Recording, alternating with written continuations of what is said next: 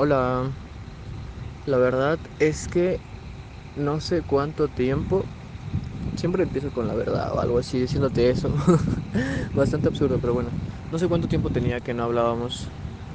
Uh, últimamente he pensado muchas cosas, ¿sabes? Eh, no solo el hecho de que ya no estamos en una relación, sino también hoy, el día, eh, digo, hoy va a haber un eclipse, no creo mucho en esas cosas, pero también quién te dice que es real y que no. El premio Nobel de la Física nos hizo cuestionarnos muchas cosas. Eh, incluso he pensado que el hecho de decir que lo que tú consideras real es porque tú lo creas en tu mente. Entonces, todo el mundo cree que lo que creemos es lo que hacemos en nuestra mente porque si la teoría asegura que lo que nosotros vemos en realidad es porque lo hemos creado con nuestra propia capacidad, o sea, si yo estoy viendo ahorita este árbol, escuchando esa vibración del camión que está sonando, que seguramente se escucha en el audio o el de fondo, eh, el sol dándome en la cara, todo eso es porque yo soy capaz de crearlo en mi mente. Entonces también creé el hecho de premiar a alguien por haber creado esa idea. ¿Sabes? No sé. Estuvo muy raro la introducción a volver a hablar contigo. La verdad es que estoy muy animado. Eh, volteo para ver que la gente no vea que soy un loco, porque de alguna otra manera me sigue importando el que dirán. Eh, me he dado cuenta mucho de eso, pero cada vez lo estoy trabajando un poco más. Eh, como que el constructo social alrededor del anime me da un poco de pena todavía. Y sí digo que lo veo y sí todavía, o sea, estoy entrando, ¿no? En ese mundo, ¿no? Entonces digo que lo veo, digo que lo consumo, pero como que ponerlo en clase o saberlo mientras estoy en clase o mientras estoy esperando que entre un profesor, aunque sea con mis audífonos, o sea, no que se escuche, pero todo eso me sigue dando un poquito de pena, ¿no? Eh, verlo en lo que espero al tú.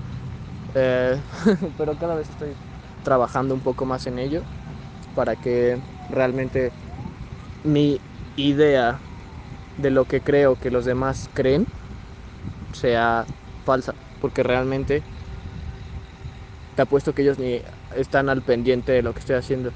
Es que yo siento que todas las personas son como yo y realmente nadie es como yo. Y en parte sí y en parte no.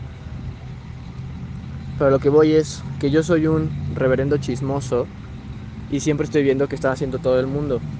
Por el mero hecho de saber qué están haciendo, ¿sabes? No porque diga, ay, quiero ver qué está haciendo cierta persona en específico, no. Simplemente es ver qué están haciendo las personas, como que tener esa información me parece interesante. En el camión me asomo que está escribiendo el güey o la persona que tenga al lado en su chat de WhatsApp, aunque ni lo conozca, ni lo tope, eh, si alguien está jugando en su teléfono, quiero ver qué juego es. Si alguien está leyendo, quiero saber qué libro es.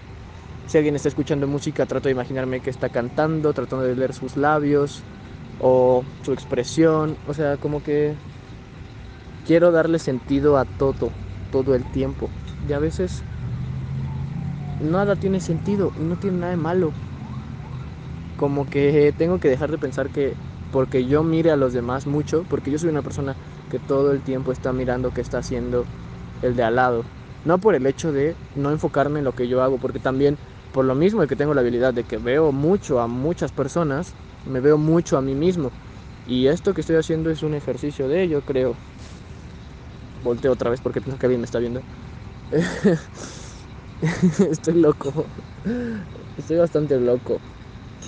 Y la verdad es que no me importa el hecho de pensar que esto puede ser público, bueno, más bien el hecho de pensar que esto va a ser público por el simple hecho de aprovechar la oportunidad de tenerlo en redes, bueno, en una, en una nube de inteligencia artificial, bueno, en una nube de internet, en Spotify, pues, con el simple hecho de yo escucharme otra vez, me interesa saber qué va a pensar el Olaf de dos semanas, el Olaf de un año y el Olaf de tres años escuchando todo este desmadre que estoy diciendo.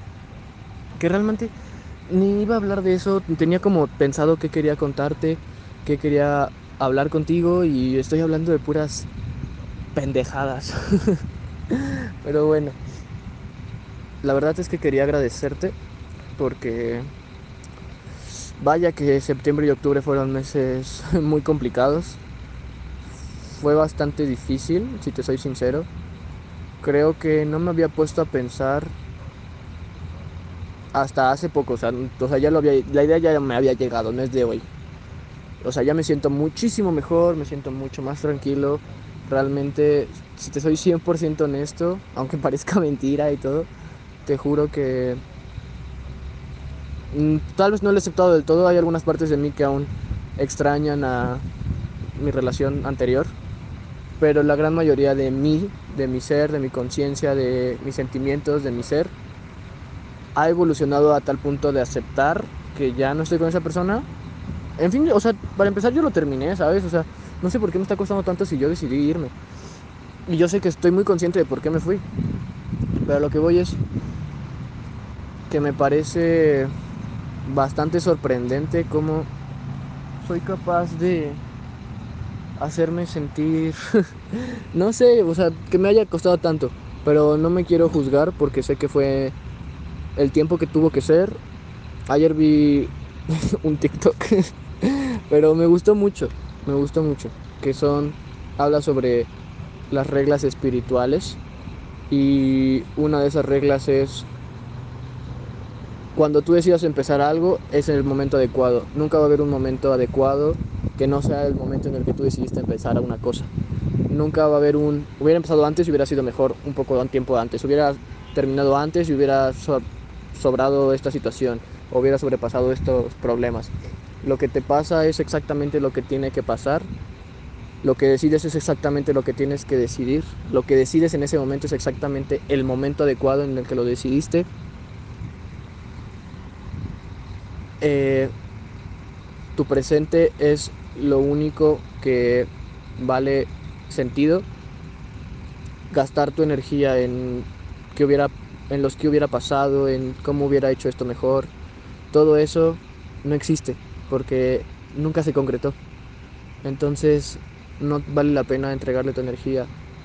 Y sé que de alguna otra manera yo sé toda esa información en mi cabeza, pero ayer justo en el momento adecuado llegó justo para hacer clic en el preciso momento, ¿sabes? Entonces agradezco eso de alguna otra manera. Me pareció bastante bueno que fuera así. Ahorita mismo estoy viendo una parejita, se ve que van a una escuela porque traen uniforme, o sea, pero de nivel prepa o algo así, porque en la universidad ya no usamos uniforme. Ahí sí, yo muy niño grande. pero se ven lindos, se ven cute. Eh, la cosa está en que yo sentía que septiembre y octubre fueron meses, bueno, lo sentí más bien, sí pasó. Septiembre y octubre fueron meses bastante complicados para mí fueron meses muy dolorosos. Eh, sí, o sea, creo que siempre estoy constantemente trabajando conmigo y creo que pues estamos de acuerdo en eso porque llevamos haciéndolo no solo desde que empecé a tener este tipo de conversaciones conmigo mismo,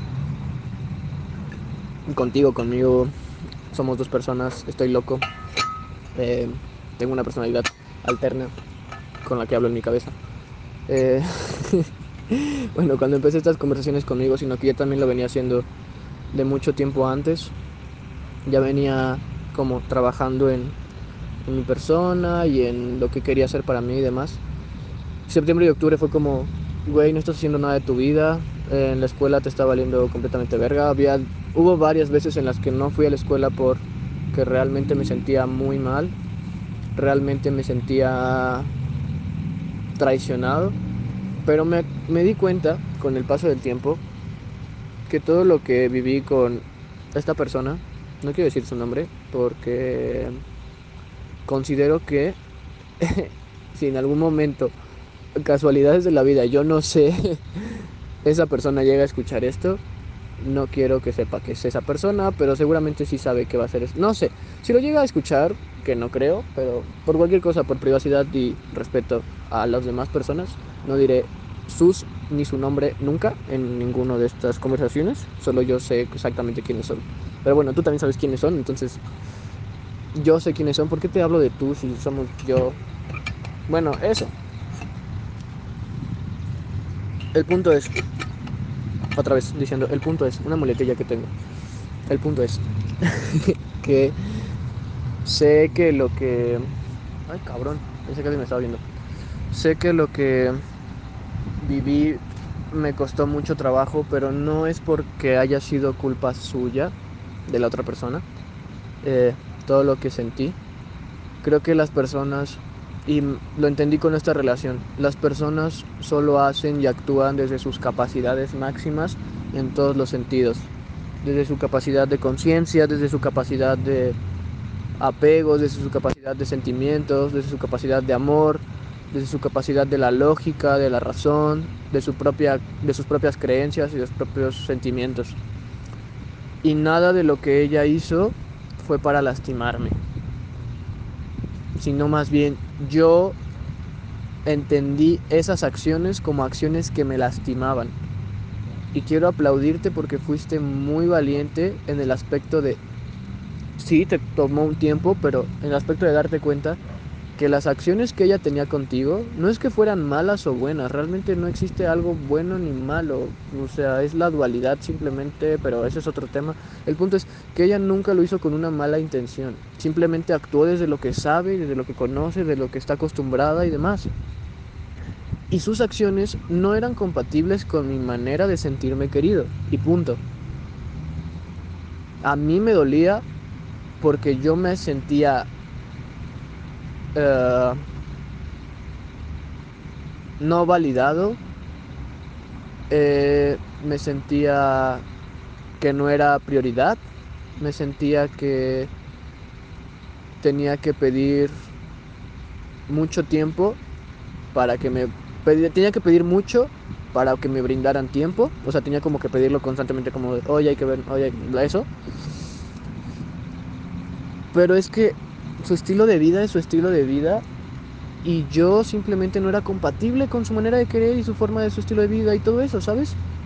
Entonces, no la, no la juzgo, no la culpo, porque al fin de cuentas es algo que tenemos que hacer todos eh, cuando vamos o tenemos intención de empezar una relación, que es darte cuenta de las compatibilidades que tienes en aspectos muy importantes como es el lenguaje del amor, el entendimiento del amor, eh, estilos de vida, valores y formas de eh, acoplarse, ¿sabes?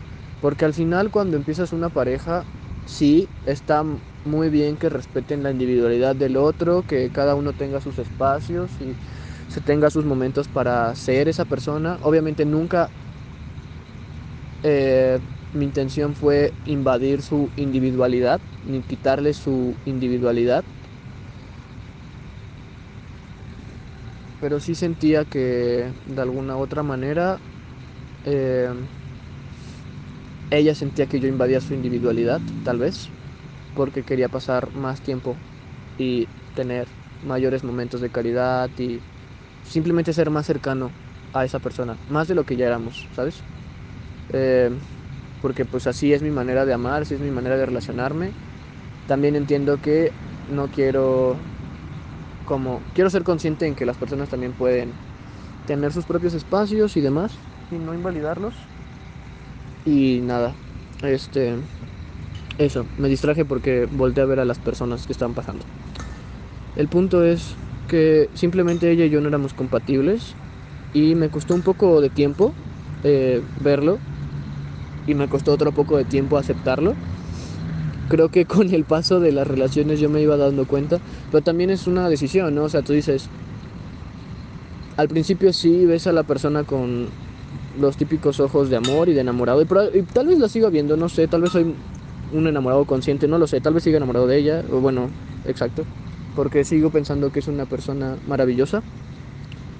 y no es que diga que cuando ya te desenamoras dejas de pensar que las personas son maravillosas, pero simplemente las ves más reales, ¿no?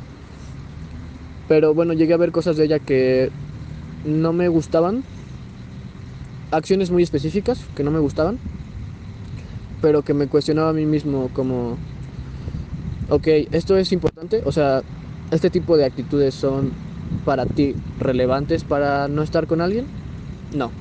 Entonces las aceptas, ¿sabes? Porque también no se trata como de no cambiar al otro, sino más bien aceptar al otro como viene, ¿sabes? Tanto con todas sus virtudes como con todos sus defectos, como también todos tenemos eso, ¿sabes? Todos somos virtuosos y defectuosos en áreas distintas. Nadie es perfecto en todo, nadie. Entonces entender eso es muy, muy importante y creo que eh, las cosas con las que yo no cuadraba de pensamiento o de acciones que no me gustaban y demás eran cosas que podía tolerar y respetar y aceptar sin juzgarla. Pero en otros aspectos también creo que era bastante difícil para mí aceptar que eh, no recibía el tiempo que yo considero que necesito cuando estoy con una persona. Eh, la frecuencia de, de vernos tampoco siento que... No es que fuera mala, pero era como... Como que aunque yo encontrara esos espacios, como organizar nuestros horarios y decir, pues sabes que sé que tienes estas actividades, esto es importante, esto no lo quitamos, no lo cambiamos, o sea, es tuyo, eso hazlo, yo tengo esto, también no puedo cambiar esto pero tenemos estos tiempos libres. ¿En qué momento de esos tiempos libres podemos vernos y coincidimos en, en horarios? Ah, pues aquí, aquí, aquí, pues podemos vernos estos días. Y se le hacía muy pesado a veces. Y yo entiendo, ¿no? A veces no tienes ganas de no hacer nada, ¿sabes? Pero siento que tu pareja tiene que ser esa persona tal vez que te recargue la pila y no la persona que evites también cuando no quieres ver a nadie, ¿sabes? Y así me sentía a veces, como que entiendo que tiene sus maneras de lidiar con sus emociones, que tenía, bueno, que tiene, no sé, ya no convivimos, entonces no puedo asegurar que siga teniendo, porque capaz si cambió, no lo sé, capaz si no, tampoco sé. Pero el punto es que... Eh, otra vez el punto es que... que ella tenía su manera de lidiar con sus emociones cuando se sentía más decaída. Y maneras de lidiar con esas emociones era que nadie estuviera cerca de ella, ni yo, que era su pareja. Entonces, lo entiendo, más no lo acepto, más yo no quiero eso en mis relaciones ni en mis futuras relaciones. Y pues todo esto ha sido un proceso bastante largo. Creo que hablar de nuevo de esto conmigo mismo, lo he hablado mucho, eh, lo he tenido muy presente. te digo, septiembre y octubre fueron. Uy, no. Upside downs, te lo juro. Septiembre y octubre fueron. Uh, uh, estoy loco. uh, me siento mal. fueron meses muy difíciles, muy difíciles. Pero sé que era parte del proceso. No puedo no tener estos momentos. No puedo no tener estos momentos donde me siento Ahorita no, en esos días. O sea, ahorita estoy emocional y siento que quiero llorar, pero todavía no salen las lágrimas. Pero no porque esté triste, sino porque me, me llena de amor hablarme a mí mismo de alguna otra manera. Suena muy egocéntrico, pero así es. Y que soporten. Y pues nada, eh, creo que siempre te voy a agradecer desde el día 1 hasta la actualidad, hasta el futuro el momento en el que decidimos dejarle de tener miedo a sentir.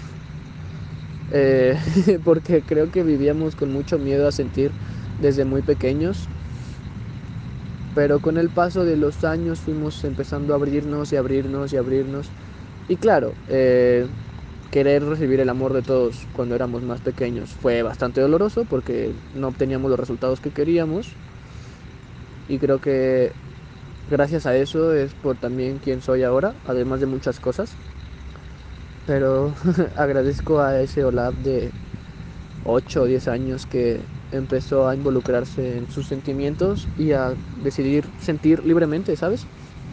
Como decir que si me gusta hacer esto, pues lo voy a hacer, si no me gusta hacer esto, no lo voy a hacer. Tampoco era en ese tiempo algo consciente, pero se entiende. Ey, ahorita ya me dio frío. Eh, está empezando a bajar el sol. Me gustaría ver un atardecer muy bonito, pero al parecer puede que sea uno muy normal. Que no tiene nada de malo eso. Solo, claro, mis expectativas de ver un atardecer rosado, todo precioso, ¿te imaginas? Así. como una foto que tomé captura de una amiga que subió una vez a Instagram en Estados Unidos, un atardecer rosa. No sé si fueron efectos o no, pero estaba muy precioso. El punto es que viene gente atrás de mí y eh, tengo que dejar de hablar porque de alguna otra manera me sigue dando pena. Bueno, te decía que ya ni sé en qué estaba. como pasaron personas y así, perdí todo el hilo de la conversación, luego contesté un mensaje, un rollote. Pero el punto es que creo que todo lo que... Ajá, sí, ya me acordé. Otra vez el punto es que tengo que encontrar una manera de sustituir esa frase. O sea, me gusta, no tiene nada de malo, pero siento que es una muletilla en mi persona. Y como ya me di cuenta, ya me estoy empezando a dar cuenta todo el tiempo cuando la digo. Entonces, quiero una frase sustantiva no tiene sentido lo que acabo de decir. Algo que ah, iba a decir sinónimo, no sustantivo. Bueno, aunque quiero una frase que sea un sinónimo de esa frase. Estoy medio pendejo. Pero bueno. Ya, ya, otra vez. Corté audio porque me equivoqué y reafirmé que estoy medio imbécil. Pero bueno. También te quería decir que... Ajá, sí, lo que estaba diciendo que gracias a que tuve esta relación, aprendí también muchas cosas, ¿sabes? Y me di cuenta que no estoy, ajá, no estoy 100% consciente de qué es lo que realmente quiero en una relación. O sea, sé que quiero, pero como que hay muchas cosas externas más que las internas e importantes que tengo muy claras o que me importa o que me gustaría, ¿sabes? Como tipo que sea deportista, ¿no? O que le guste el básquetbol y podamos ir a jugar básquet, o sea, cosas así. Pero eso es algo muy subjetivo, algo muy externo, ¿sabes? Esas preferencias de deportes o de actividad física de las personas. Y no porque no juegue básquet no me va a gustar, ¿sabes? Claro, me va a interesar más una, una niña, una persona, una mujer, más bien. Porque ya no soy un niño, soy un adulto. Una mujer. Ay, no, eso sonó muy raro. Pero bueno, me va a gustar más una mujer que juegue básquet, obviamente. Me va a llamar más la atención, pero no es una cualidad necesaria, ¿sabes? Y creo que las cualidades necesarias, o sea, lo que tengo que tener muy claro, no lo tengo muy claro. Lo tengo como por encima, no me he metido a fondo en el tema. Pero creo que sería un buen momento para hacerlo. Eh, creo que ayer lo hablé conmigo en la ducha.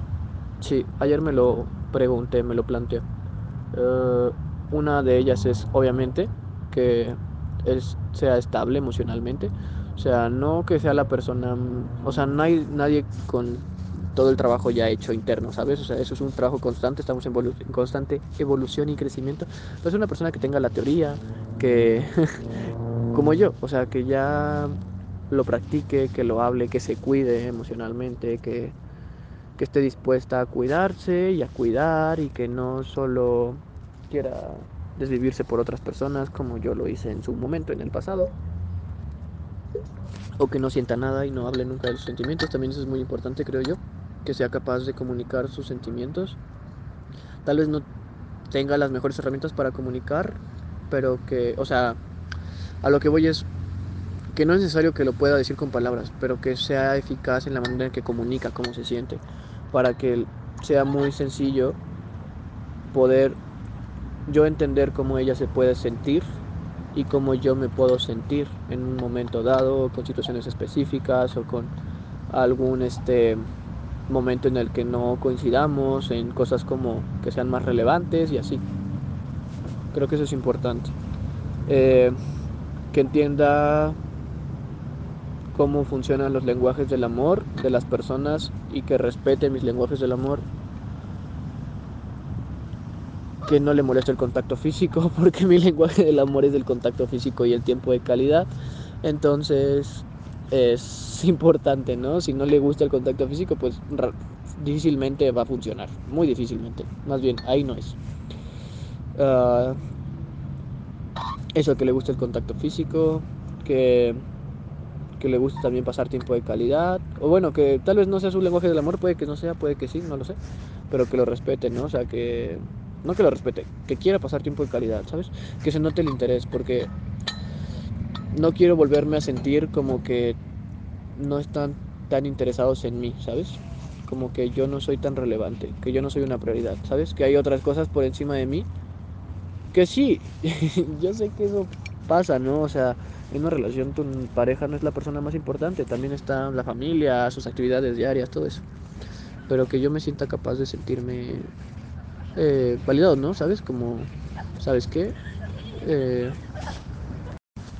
otra vez pasaron en niños, squinkles, adolescentes, y me perdí de lo que estaba diciendo. Ah, no, sí, ya me acordé. Creo que, ajá, estaba en eso. Que sea una persona capaz de hablar de lo que siente, de cómo se siente, que le guste la idea de ser vulnerable cuando está con alguien que quiere, ¿sabes? Porque no quiero estar de nuevo con personas que no, no se sienten capaces de ser vulnerables, ¿sabes? Ajá, sí, eso. Que no me quiero juntar con personas que no son capaces de sentirse vulnerables. Y entre muchas otras cosas, creo que ya me cansé de hablar. Eh, también creo que ya va a empezar a... ¿Cómo se llama? A oscurecer. Entonces quiero llegar todavía con un poco de luz a mi casa. Esto es todo. Eh, de todas formas, sabes que siempre voy a agradecerte todo esto. todo lo que platicamos, hablamos. El tiempo de calidad que me brindas, que me brindo a mí mismo es... Es como un café en una mañana muy fría. Se siente calientito, así que gracias, te amo.